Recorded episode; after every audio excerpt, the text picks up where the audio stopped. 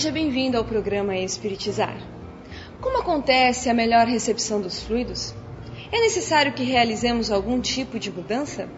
É o que nós veremos na videoaula de hoje, com a Lírio de Cerqueira Filho. Olá, estamos juntos novamente para mais uma videoaula sobre fluidoterapia espírita. Na videoaula de hoje nós trabalharemos a recepção de passos. Nós veremos nesta videoaula as condições imprescindíveis para a recepção eficiente e eficaz dos fluidos salutares oferecidos durante o serviço de passos. Inicialmente vamos refletir sobre a energia mental na recepção de passos. Recordando a questão da energia mental. Toda a energia mental começa nos nossos pensamentos, sentimentos e vontade.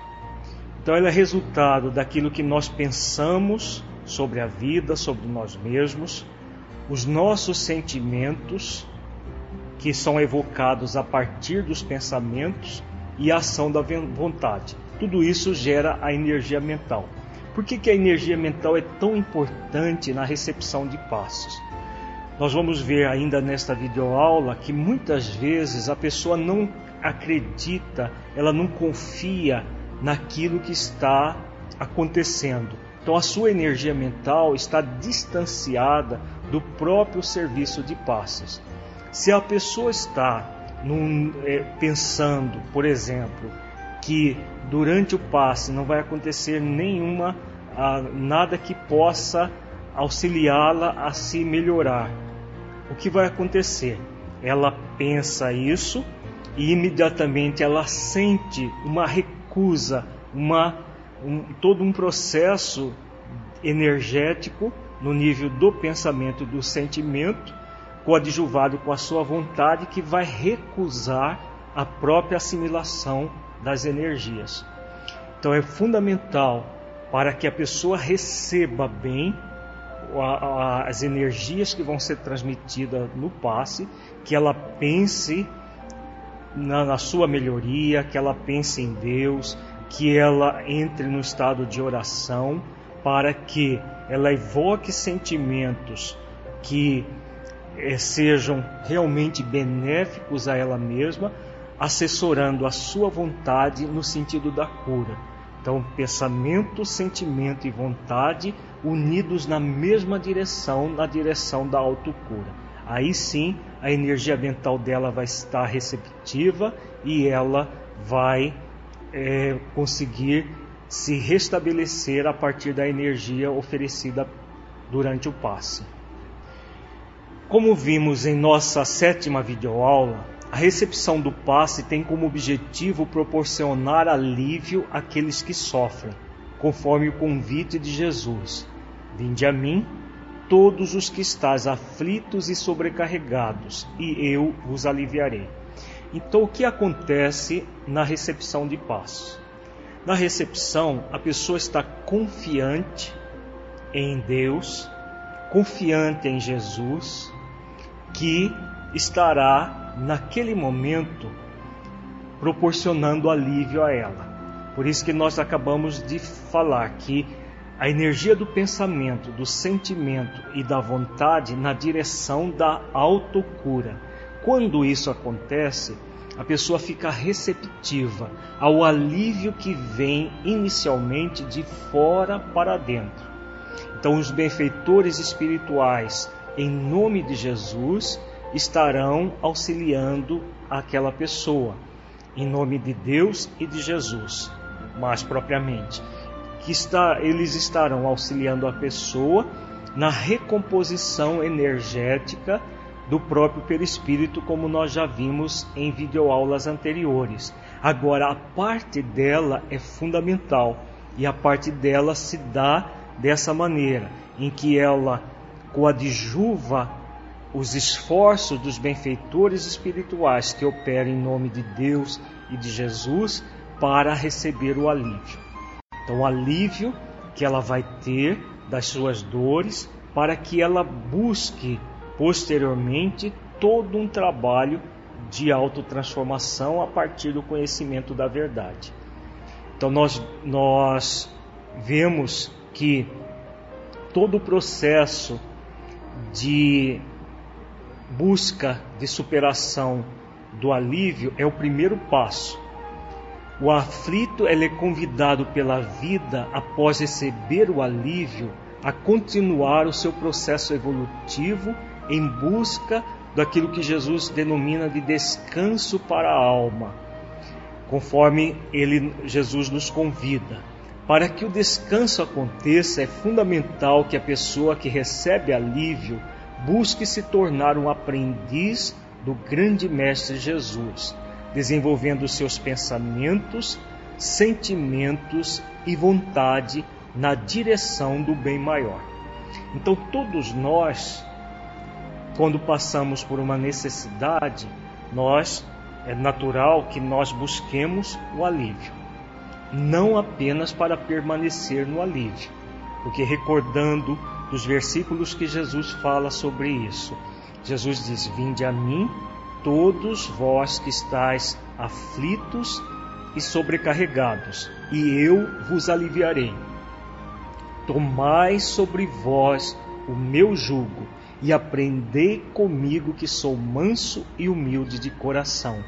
Encontrareis descanso para a vossa alma, porque suave é o meu jugo e meu fardo é leve.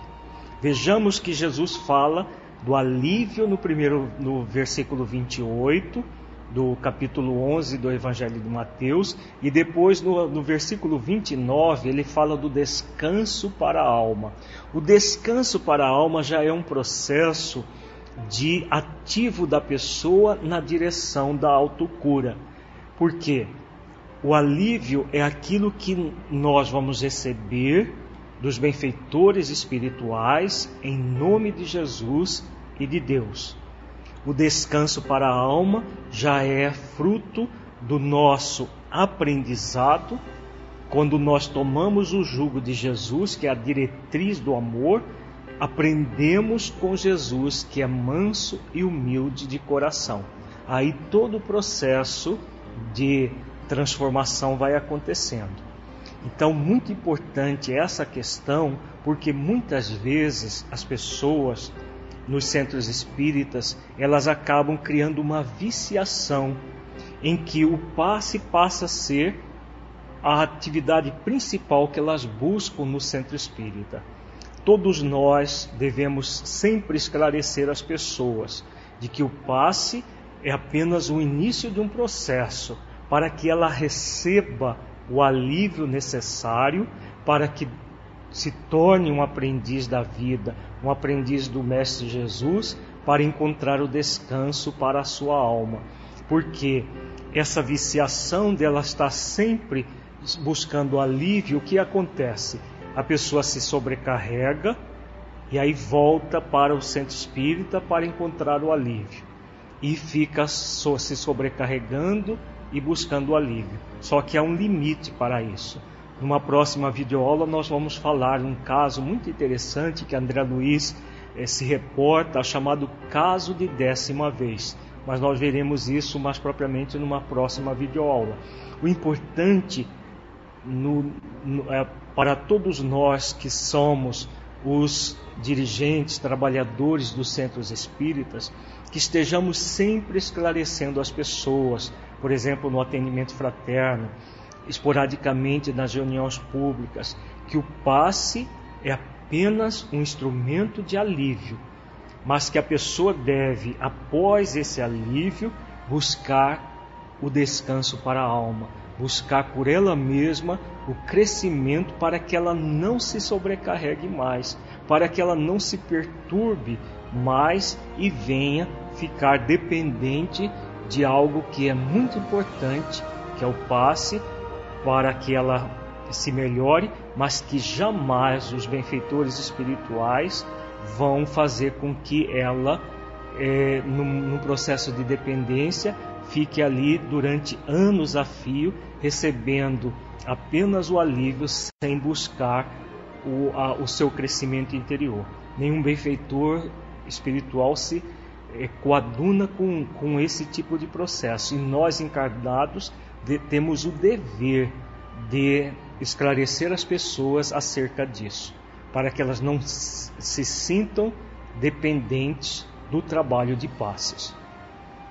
É importante nós lembrarmos que as doenças são mecanismos de alerta, convidando o indivíduo a transmutar as suas deficiências pelo exercício do amor, da mansidão e da humildade de coração. Então, toda e qualquer dificuldade energética que é, no, no nível do perispírito que vai produzir alguma doença no corpo físico, na verdade, todo o processo que chega no corpo físico começa no espírito, que por ações de desamor, de rebeldia, de orgulho, de egoísmo, acaba criando para si mesmo uma doença energética. Então, todo o processo cura real, ele não é um processo que vai acontecer de fora para dentro, mas sempre de dentro para fora. É lícito buscar o alívio, sim, sem sombra de dúvidas. É o que nós estamos vendo com essas videoaulas sobre o passe. É lícito a pessoa buscar o alívio. O alívio vem no primeiro momento de fora, mas não para que a pessoa permaneça apenas se aliviando, sem buscar o que Jesus denomina de descanso para a alma, porque é o descanso que vai proporcionar a verdadeira autocura, a verdadeira transformação que vai libertá-la definitivamente das doenças. Vejamos agora a questão da fé e a recepção de paz. Por que que a fé é tão importante no trabalho de passes, quando tanto para quem oferece o passe, quem ministra o passe, quanto quem recebe. No livro Nos Domínios da Mediunidade de André Luiz, no capítulo 17, é, no, intitulado Serviço de Passes, André Luiz relata o ministério de cura, porém, a desdobrar-se eficiente e pacífico, reclamava-nos atenção. Os doentes entravam dois a dois, sendo carinhosamente atendidos por Clara e Henrique, sob a providencial assistência de Conrado e seus colaboradores. Então aqui André Luiz vem descrevendo o serviço de passes visto da dimensão espiritual Clara e Henrique são dois médios encarnados, que nós já vimos em videoaulas anteriores, e o Conrado é o espírito mais é, categorizado, que o maior especialista no assunto dos que estavam ali coadjuvando os dois médios no trabalho de passes dentro de um centro espírita. Continua André Luiz, alinhando apontamentos começamos a reparar que alguns enfermos não alcançavam a mais leve melhoria. As irradiações magnéticas não lhes penetravam o veículo orgânico. Registrando o fenômeno, a pergunta de Hilário não se fez esperar. Por quê? Falta-lhes o estado de confiança, esclareceu o orientador. Será então indispensável a fé para que registre o socorro de que necessitam? Uma pergunta que André Luiz faz a Aulos. Então vejamos é, na, na observação de Hilário e André Luiz, as pessoas não recebiam a melhoria elas não alcançavam mais leve melhoria. Então, por quê? Porque as irradiações magnéticas não lhes penetravam o veículo orgânico. E aí vem a pergunta: é necessário que haja fé para que as irradiações magnéticas penetrem no corpo fluídico e no corpo físico? Vejamos a resposta de Alves. Assim, em fotografia, precisamos da chapa impressionável para deter a imagem. Tanto quanto em eletricidade, carecemos do fio sensível para a transmissão da luz. No terreno das vantagens espirituais, é imprescindível que o candidato apresente uma certa tensão favorável. Essa tensão decorre da fé. Certo, não nos reportamos ao fanatismo religioso ou à cegueira da ignorância, mas sim à atitude de segurança íntima, com reverência e submissão diante das leis divinas, em cuja sabedoria e amor procuramos arrimo. Então a resposta de, de aqui é bastante pontual.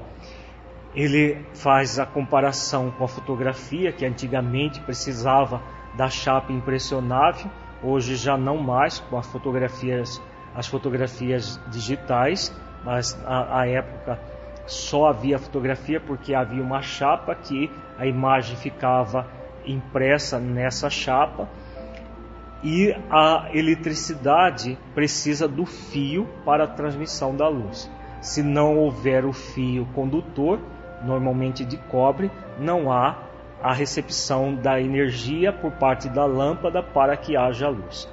Então ele faz essa comparação e na questão espiritual, o que, que nós precisamos?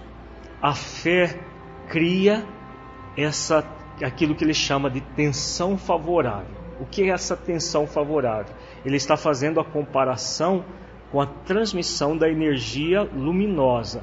Não é tensão no sentido de ansiedade, é tensão no sentido de, da, da, do, do, mesmo é, modo que existe a tensão elétrica que faz com que a lâmpada se acenda. No caso aqui é a fé. Então a pessoa que tem fé, ela confia.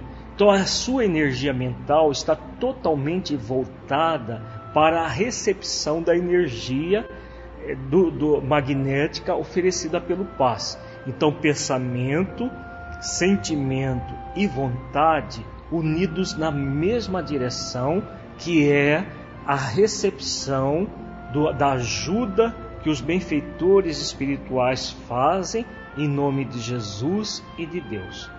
Então, quando a pessoa está nesse movimento, o que acontece? Ela abre todos os, os canais, principalmente no, os sete chakras principais, como nós já trabalhamos né, em videoaulas anteriores, vão receber a, as energias que vão ser distribuídas por todo o perispírito. Quando a pessoa não acredita, ela está blasfemando, ela está num processo de descrença nas leis divinas, como ele diz aqui, em cuja sabedoria e amor procuramos arrimo. Quando a pessoa está descrente, ela foi ali porque alguém falou para ela que era bom, mas ela não acredita, ela está resistente, ela está com algum, alguma dificuldade de entender todo o mecanismo, então ela cria uma resistência e não atenção favorável. Então ela resiste, criando como se fosse um anteparo energético que faz com que os fluidos não penetrem nela. E aí, mesmo que ela esteja dentro do centro espírita, o passista esteja é, com muita amor orando por ela, os benfeitores estejam tentando ajudá-la, mas ela fica como se ela tivesse impermeável. Então é como se fosse alguém que fosse tomar um banho de chuveiro e colocasse uma, um guarda-chuva, capa impermeável e entrasse embaixo do chuveiro. A água está toda ali, disponível para a pessoa, mas ela não está receptiva, porque o guarda-chuva e a, a, capa impermeável faz com que a, tanto um quanto o outro faz com que a pessoa não absorva a, água e a água não chegue no, no, seu corpo. Então é a mesma coisa no passo. Usamos essa, é, essa figura apenas a título de comparação, que não deve ser levado ao pé da letra. A pessoa que está descrente, ela cria essa impermeabilidade energética, fazendo com que as energias magnéticas não penetrem nela. E Aulus continua dizendo: sem recolhimento e respeito na receptividade, não conseguiremos fixar os recursos imponderáveis que funcionam em nosso favor, porque o escárnio e a dureza de coração podem ser comparados às, às espessas camadas de gelo sobre o templo da alma. Então, a, a pessoa que, em vez de estar confiante, solicitando ajuda, com humildade, com mansidão, ela escarnece. E se ela escarnece das leis divinas, é claro que não que Deus não queira ajudá-la, não que os benfeitores, em nome de Jesus, não queiram ajudá-la, mas ela própria não se ajuda. E se ela não se ajuda, é claro que os, o processo vai fazer com que, como diz o, o benfeitor, a dureza de coração é como se existissem espessas camadas de gelo sobre o templo da alma. Então ela fica enregelada no próprio egoísmo, na, na, no próprio é, orgulho e não consegue receber ajuda. A ajuda está toda ali para ela, mas ela está fechada fechada no seu próprio orgulho, na sua própria vaidade. Vejamos agora num resumo os benefícios que a fé proporciona durante a recepção do, de paz. A fé é um grande recurso que vai proporcionar vários benefícios. Ela proporciona uma atenção favorável, gerada pela atitude de segurança íntima, com reverência e submissão diante das leis divinas, em cuja sabedoria e amor buscamos amparo. Então essa questão aqui, quando a pessoa ela confia, ela entra no estado de segurança íntima. Como filho de Deus que todos nós somos, a pessoa entra no movimento de reverência, de submissão às leis divinas que são é, resum, que podem ser resumidas na lei do amor. Então Deus é amor, está sempre nos oferecendo o seu amor. Para que nós possamos receber o amor divino, é fundamental que nós nos abramos a esse amor. Se nós nos mantivermos fechados, é claro que o amor divino, divino está lá o tempo todo e nós não o captamos, não o recebemos. Por isso a necessidade de reverência e submissão. A fé também proporciona recolhimento e receptividade para fixar os recursos imponderáveis que estão disponíveis em nosso favor. Então ela proporciona um recolhimento, um recolhimento em nós mesmos, uma comunhão com nós mesmos em essência, e quando nós buscamos a, essa comunhão conosco em essência, o que vai acontecer? Nós vamos nos tornar mais, mais receptíveis. Os nossos próprios centros de força, os nossos chakras, se abrem, particularmente o sétimo centro de força, que é o, o, o, o chakra da, da transcendência, que nos gera a entrega a Deus o quarto chakra, que é o chakra do amor, aqui no centro do peito, o primeiro chakra, que é o chakra da segurança, que nos leva a nos sentir filhos de Deus. Então, quando nós nos sentimos filhos de Deus, o que acontece? Nós nos abrimos ao amor divino. E ao abrir ao amor divino, o quarto chakra se enche de amor por nós mesmos, que é o amor a si mesmo, e aí toda a energia divina se faz dentro de nós a partir do sétimo chakra que vai ser distribuído pelo quarto para todos os chakras, para todo o perispírito e nós vamos nos harmonizar é, física, emocionalmente e principalmente espiritualmente. Então tudo isso é proporcionado pela fé.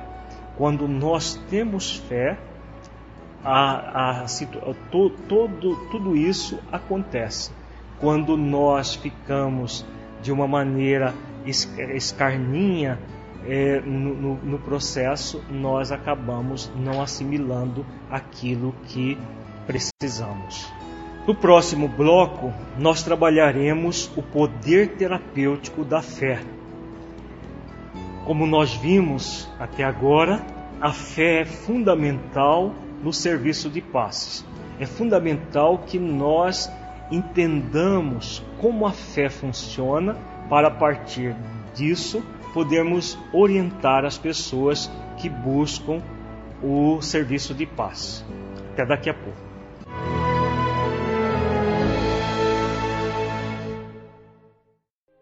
Para que um rio seja caudaloso e forte, é preciso que tenha margens seguras para conduzi-lo. Para que uma flor desabroche, é preciso antes que ela tenha a sustentação vigorosa da planta. Para que sejamos pessoas de bem, é preciso nos qualificar, humanizar, para espiritizar. Projeto Espiritizar. Acesse o nosso site e saiba mais. www.espiritizar.org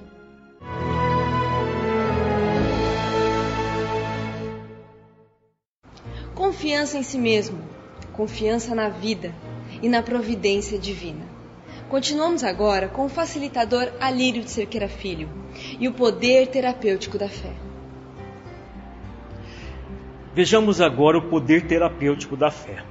Etimologicamente, a palavra fé vem do latim fides, a mesma que originou fidelidade. Então, a fé tem a ver com a fidelidade. Fidelidade é a quê? Fidelidade à nossa consciência. Nós podemos até colocar um adjetivo, fidelidade consciencial. O que é fidelidade consciencial?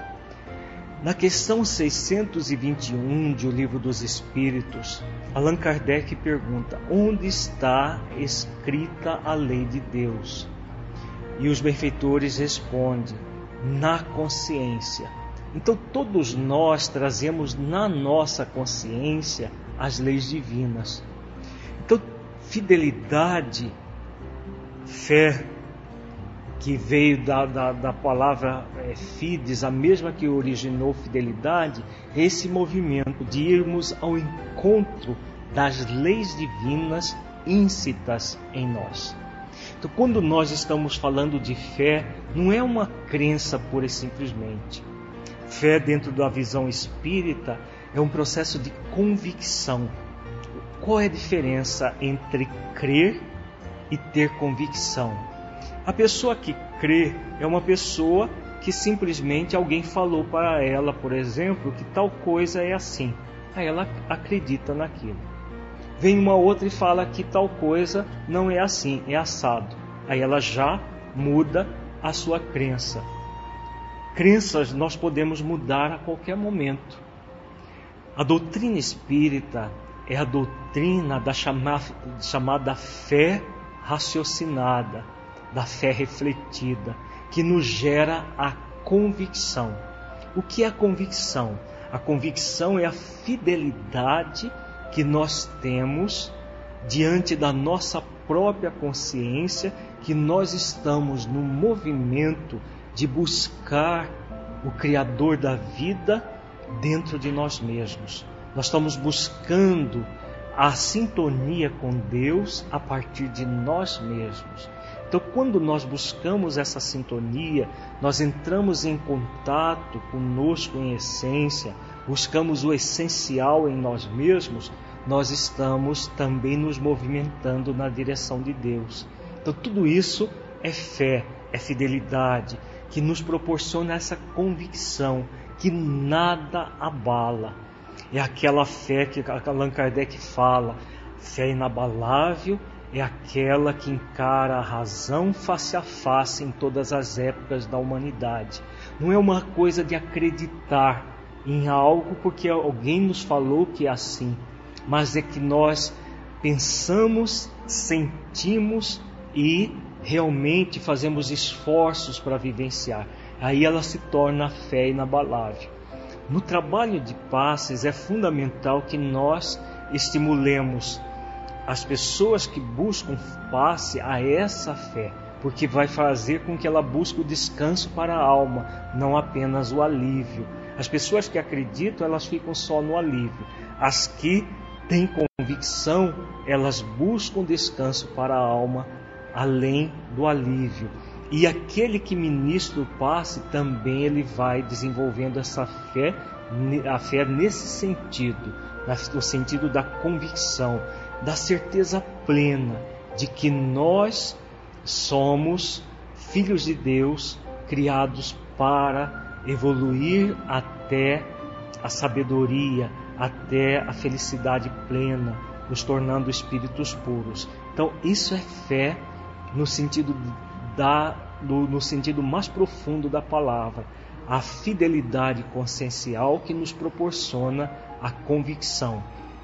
Então, nós podemos dizer resumidamente que ter fé é ter fidelidade à própria autorrenovação pelo amor, determinando a confiança na própria capacidade de autotransformação. Então, a fé é um movimento que faz com que nós busquemos a autorrenovação e nos autotransformemos para melhor. Então, vai gerar todo um movimento dentro de nós na direção do bem. A fé é o exercício da confiança em si mesmo, na vida com V maiúsculo e na providência divina. É exercitar a capacidade, o poder de mudar a própria vida para melhor com auxílio das energias divinas. Então, nós temos na fé três elementos fundamentais. Na próxima tela, nós vamos ver um esquema que mostra esses três elementos. Vejamos aqui. Nós temos esse esquema onde temos três círculos. O primeiro círculo, nós temos a confiança em si mesmo que é confiança em si mesmo? Aquilo que nós estávamos dizendo agora há pouco. É fazer o exercício de fidelidade consciencial, desenvolvendo a convicção. A convicção é acreditar verdadeiramente, é confiar verdadeiramente que nós somos filhos de Deus, como nos diz a benfeitora Joana de Ângeles, nós somos filhos de Deus, herdeiros do universo. Quando a pessoa se vê assim, ela confia em si mesma. Ela confia que ela está fazendo o possível para se tornar uma pessoa melhor. A confiança em si, ela vai nos remeter à chamada confiança na vida. Confiança na vida com V maiúsculo. Por que confiança na vida? A confiança na vida é confiança nas próprias leis divinas particularmente da chamada lei de causa e efeito. A lei de causa e efeito nos leva a entender a providência divina. Deus sempre vai nos oferecer todos os recursos necessários para o nosso aprendizado. Nem sempre esses recursos que vêm até nós são agradáveis. Há uma diferença entre situações agradáveis e situações desagradáveis. É claro que uma doença não é agradável, mas muitas vezes só depois de uma doença é que nós buscamos as questões espirituais da vida. Então é algo desagradável que faz com que nós nos mobilizemos na direção do bem. Por exemplo, quantas pessoas só buscam uma casa espírita quando estão passando por uma situação de dificuldade no ponto de vista é, orgânico, emocional, espiritual. Então a pessoa está tendo uma, uma, algo desagradável, que não é para o mal dela, é para o bem dela. Se não houvesse aquilo, ela estaria em situações de é, sensualistas, colocando em risco a sua própria vida física e espiritual. Quando ela tem algo desagradável, ela busca ajuda para superar aquilo. E essa ajuda é um, um chamamento para que ela possa reconhecer tudo aquilo que nós já trabalhamos, que a aflição é ela própria que causa, para poder modificar tudo isso. Então, tudo, quando nós temos confiança na vida, é confiança de que nada que vai nos acontecer que Deus permite que não seja a partir do mau uso do nosso livre-arbítrio é para o nosso mal. Ao contrário, é sempre para o nosso bem, mesmo que seja desagradável. Nós temos a, a ideia de que só as coisas agradáveis Deus manda, e quando surge algo desagradável, é uma desgraça que aconteceu na nossa vida. As coisas agradáveis são graças e as desagradáveis desgraças. Quando não é não acontece pelo mau uso do nosso livre-arbítrio, é, são os recursos divinos que Deus nos favorece para buscar a melhoria. E até dentro da lei de causa e efeito, quando nós abusamos do nosso livre-arbítrio, nós estaremos sob a, so, so, sob a ação da lei de causa e efeito, que também nos conduzirá à dor ou ao sofrimento, que nos recambiará ao amor. Nós vimos quando nós trabalhamos o seminário sobre o suicídio que quando a pessoa, por exemplo, ela se mata, ela está cometendo um crime perante a lei divina. Ela comete um crime é, principalmente contra a lei de amor, porque nós somos convidados a amar a nós mesmos e ao próximo como a nós mesmos. Então ela transgride a lei do amor e aí fica sob, é, sob a ação da lei de causa e efeito. Ela cria, um, a partir da causa, que é o suicídio, um efeito para si mesmo extremamente sofrido. Mas para que, que serve esse sofrimento? Para que ela retorne ao amor de onde ela não deveria ter se afastado. Então, ter confiança na vida é ter confiança nisso tudo. É confiar que tudo que acontece para nós vai ser para o nosso bem. O sofrimento que um suicida tem após a sua desencarnação violenta é para o bem dele, para que ele possa retornar ao caminho do amor. Então vemos, nós vemos por essa questão que Deus nos protege de nós mesmos até nos atos irrefletidos que nós fazemos. Todo esse processo de confiar em si mesmo e confiar na vida culmina com a confiança em Deus, que gera a fé que nós estamos vendo nesse círculo do meio. Então gera a fé, não a fé qualquer, mas a fé raciocinada, essa fé refletida, em que nós sabemos por que é, sentimos por que é e aí vivenciamos dessa forma. É essa fé que é fundamental que nós desenvolvamos ao longo do tempo, que vai fazer com que nós recebamos os influxos divinos diretamente em nós, sem necessidade até de intermediários, por exemplo. É aquilo que Jesus fala à samaritana junto ao poço de Jacó, onde chegará um dia que nós vamos adorar a Deus em espírito e verdade dentro dos nossos próprios corações. Então, a fé dentro dessa, desse critério que é a fé raciocinada, a fé refletida dentro de uma visão espírita, ela é fruto desses três níveis: confiança em si mesmo, confiança na vida e confiança em Deus. Quem melhor trabalhou essa questão da fé refletida foi Jesus. Nós estamos falando sobre o passe e Jesus foi o grande mestre que impunha as mãos e auxiliava as pessoas no processo de recuperação. Por todo o Evangelho, nós vemos Jesus sempre dizendo às pessoas que ele atendia a alguma necessidade: A tua fé te salvou. Então, o que acontece? Quando Jesus fala, a tua fé te salvou e não eu te salvei, ou eu te curei, ele estava mostrando para a pessoa que ela era responsável pelo seu processo de cura. Se isso era válido para Jesus, para nós é muito mais.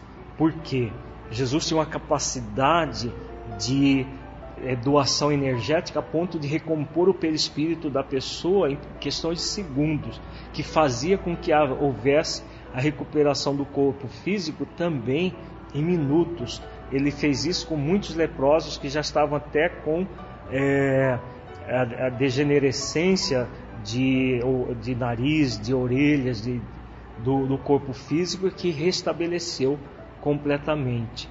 Então, se para Jesus era a fé da pessoa que a salvava, para nós também é fundamental que nós nos estimulemos a essa fé e estimulemos as pessoas que buscam o centro espírita na, é, para o alívio no trabalho de passes a essa fé. Então vejamos algumas passagens onde Jesus estimula o desenvolvimento da fé. E Jesus, voltando-se, vendo-a, disse: Tem bom ânimo, filha, a tua fé te salvou. E desde aquele instante a mulher ficou sã. Mateus capítulo 9, versículo 22. E ele lhe disse: Filha, a tua fé te salvou. Vai-te em paz e fica livre do teu mal. Marcos capítulo 5, versículo 34.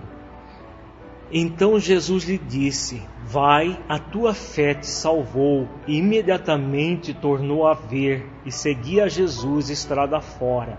Marcos 10, 52. Mas Jesus disse à mulher: A tua fé te salvou, vai-te em paz. Lucas 7, 50. Nessas passagens todas nós vemos Jesus falando sobre a fé que salva.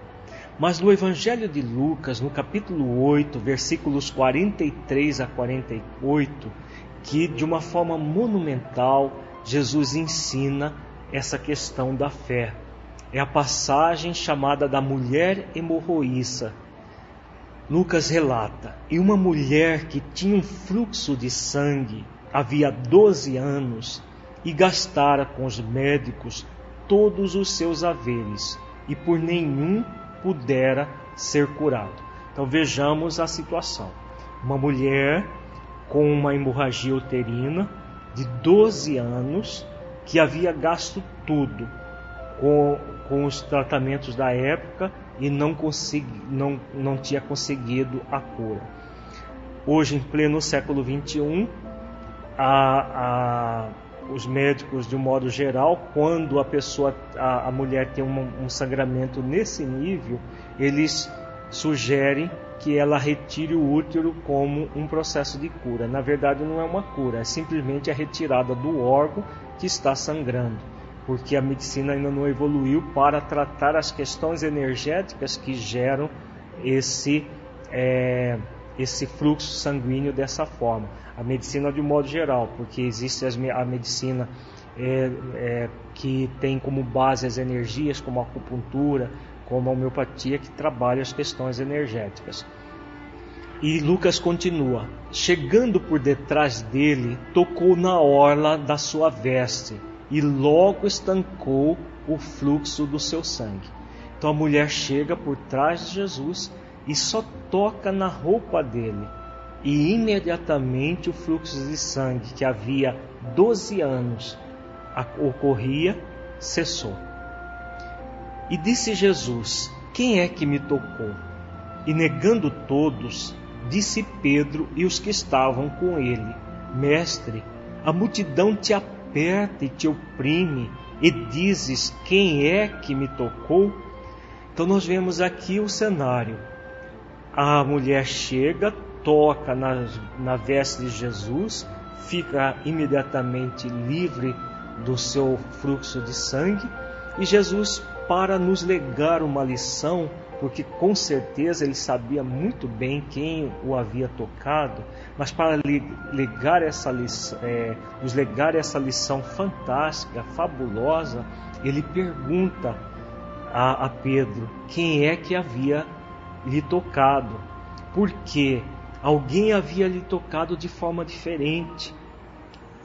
E Pedro, né, como um, um homem rude, um pouco irritadinho, ele vem e redarguia Jesus. Tem uma multidão que está apertando e oprimindo o Senhor e ainda quer saber quem é que, que lhe tocou. É como se ele dissesse, né? Como que eu vou saber se tem uma multidão lhe, lhe tocando? E aí Jesus dá uma lição fabulosa. E disse Jesus: Alguém me tocou, porque bem conheci que de mim saiu virtude.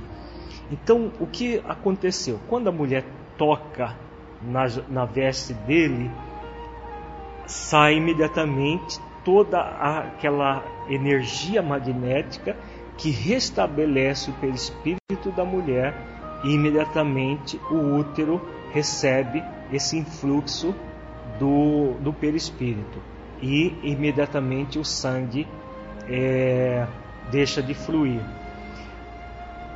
O que a, acontece ali é o poder da fé dela absorvendo a energia que Jesus chama de virtude. Claro que Jesus sabia quem havia tocado, mas ele nos lega essa lição, porque se ele não tivesse falado nada, a mulher simplesmente iria embora e ele havia realmente a ajudado e nós não estaríamos estudando essa passagem importantíssima para todos nós.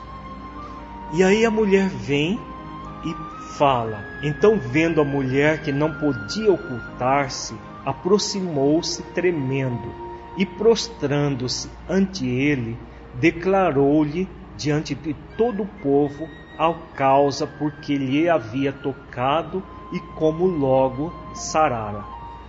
Então aqui a mulher vem e fala que ela não podia ocultar-se. Por que ela diz isso? Uma mulher tocar em público num homem era motivo de até de apedrejamento, dependendo da, da mulher. E ela aproximou-se tremendo e prostrando-se ante ele. Então é como se ela fizesse uma súplica. Claro que ela sabia que Jesus era um homem bom, mas aquilo na, na, na sociedade da época era uma coisa inconcebível. Uma mulher tocar num homem, é, ainda mais sem a permissão dele. Então ela declarou-se é, ali responsável por aquele toque, né? E por que que ela faz isso? Para poder receber de Jesus, entre aspas, a clemência. É claro que Jesus jamais faria qualquer coisa com ela.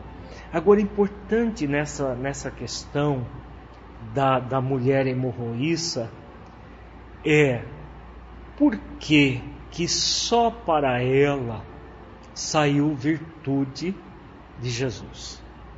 Como disse Pedro, havia uma multidão apertando Jesus, tocando Jesus, Será, vamos fazer uma reflexão, será que naquela multidão não haviam outras pessoas doentes, talvez até com doenças mais graves do que dessa mulher? Será que não havia é, outras pessoas com problemas emocionais, físicos de modo geral? Claro que com certeza havia. Mas por que que só uma captou as virtudes de Jesus? Captou as suas energias magnéticas e imediatamente se curou, como nós estamos vendo no texto de Lucas. No próximo, na próxima tela nós vamos ver a resposta. E Jesus lhe disse: Tem bom ânimo, filha, a tua fé te salvou. Vai em paz. Então, qual é a diferença dessa mulher para as demais pessoas? Enquanto que as demais pessoas estavam tocando em Jesus, esperando que ele resolvesse o problema delas, a mulher não. A mulher estava num movimento no nível da energia mental, como nós vimos inicialmente, todo o seu pensamento, todo o seu sentimento e a sua vontade direcionada ao processo da cura. A confiança que ela conseguiria era muito grande. Então, confiança em si mesma. A confiança na vida de que ela receberia da providência divina todos os recursos necessários para se curar e a confiança em Deus, sabendo que Deus, que Jesus realizava essas curas, ela vai até ele.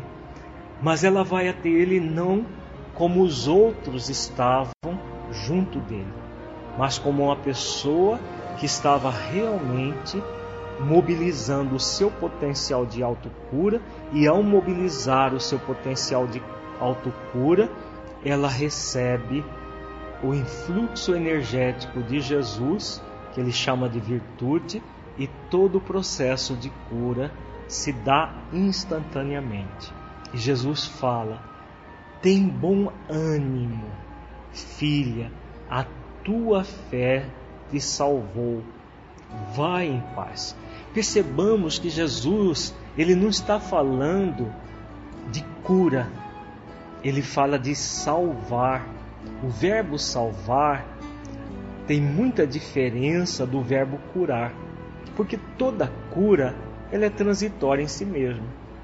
Essa mulher com certeza futuramente ela adoeceu e veio desencarnar como todos nós vamos passar pelo instante da desencarnação com doenças mais ou menos intensas. Agora, a salvação é exatamente aquela fé raciocinada, aquele processo que mobiliza toda a nossa energia na direção da cura. Então, não é a cura simplesmente do corpo, mas é a cura do espírito, é a salvação do espírito que acontece no nosso interior a partir de tudo isso que nós vimos na videoaula de hoje. A nossa energia mental na direção do bem, do bom, do belo, o nosso processo de eh, fidelidade a Deus, fidelidade à nossa própria consciência, que é a fé, essa fé refletida. E aí Jesus também fala uma coisa muito importante aqui tem bom ânimo. O que é ter bom ânimo? O bom ânimo tem a ver exatamente com a proposta daquilo que nós trabalhamos nesta videoaula. As pessoas não ficarem apenas recebendo ajuda, mas que elas busquem de uma forma animada, que elas busquem de uma forma realmente é, motivada, o descanso para a alma, que é exatamente a mesma coisa que a salvação que Jesus fala aqui. Então, esse movimento ativo na direção da mudança, na direção do bem, do bom e do belo. Então, isso tudo gera é, o poder terapêutico da fé, esse poder de autotransformação na direção do bem, do bom e do belo. O passe nada mais é do que um recurso a mais para que nós possamos receber o alívio e depois desse alívio, com bom ânimo, como Jesus diz à mulher hemorroíça, né, a ex-mulher hemorroíça, melhor dizendo, para que ela tenha bom ânimo e ela prossiga com fidelidade consciencial na direção do bem, do bom, do belo, da harmonia, do equilíbrio. Finalizando esta videoaula, é muito importante que nós reflitamos, enquanto dirigentes e trabalhadores espíritas, nesse, no, em tudo aquilo que nós conversamos nesta videoaula. Porque muitas vezes o que nós temos nos centros espíritas, na verdade, é, é resultado dos seus próprios dirigentes e trabalhadores. Há um, uma onda nos centros espíritas, principalmente nos nossos dias, de trabalhos especiais de cura, disso, daquilo, muitas vezes voltados apenas para um processo de fora para dentro, como se a cura acontecesse de fora para dentro. Nós estamos vendo desde a nossa primeira videoaula que o processo de cura, o, pro, o processo de recepção das energias magnéticas no passe é um processo, na verdade, que começa no interior da criatura. Nós vemos, nós acabamos de ver com os textos evangélicos que todo o processo começa no interior da criatura e não de fora para dentro. Então é fundamental que nas nossas casas espíritas nós estimulemos as pessoas a esse processo de busca interior, jamais de criar dependências de tratamentos dessa ou daquela maneira, ou do simples passe, que na verdade toda casa espírita deve ter o serviço de passes pura e simplesmente, exatamente para não criar dependências nas pessoas. Muitos centros espíritas estão se sofisticando em trabalhos de cura, de chamados de cura, que na verdade criam muito mais dependência nas pessoas do que propriamente o alívio e, e, claro, se o alívio é comprometido, o descanso para a alma fica mais comprometido ainda. Então, é, é fundamental refletir todas essas questões. O objetivo desta videoaula era principalmente trabalhar isso para que nós possamos realmente ser instrumentos úteis dos benfeitores espirituais com fidelidade consciencial ao programa de Jesus para a humanidade, como filhos de Deus que todos nós somos. Muita paz a todos e até uma próxima videoaula. Agradecemos a sua companhia. Para saber mais sobre o projeto Espiritizar, acesse o nosso site www.espiritizar.org. Nos vemos na nossa próxima videoaula. Até lá!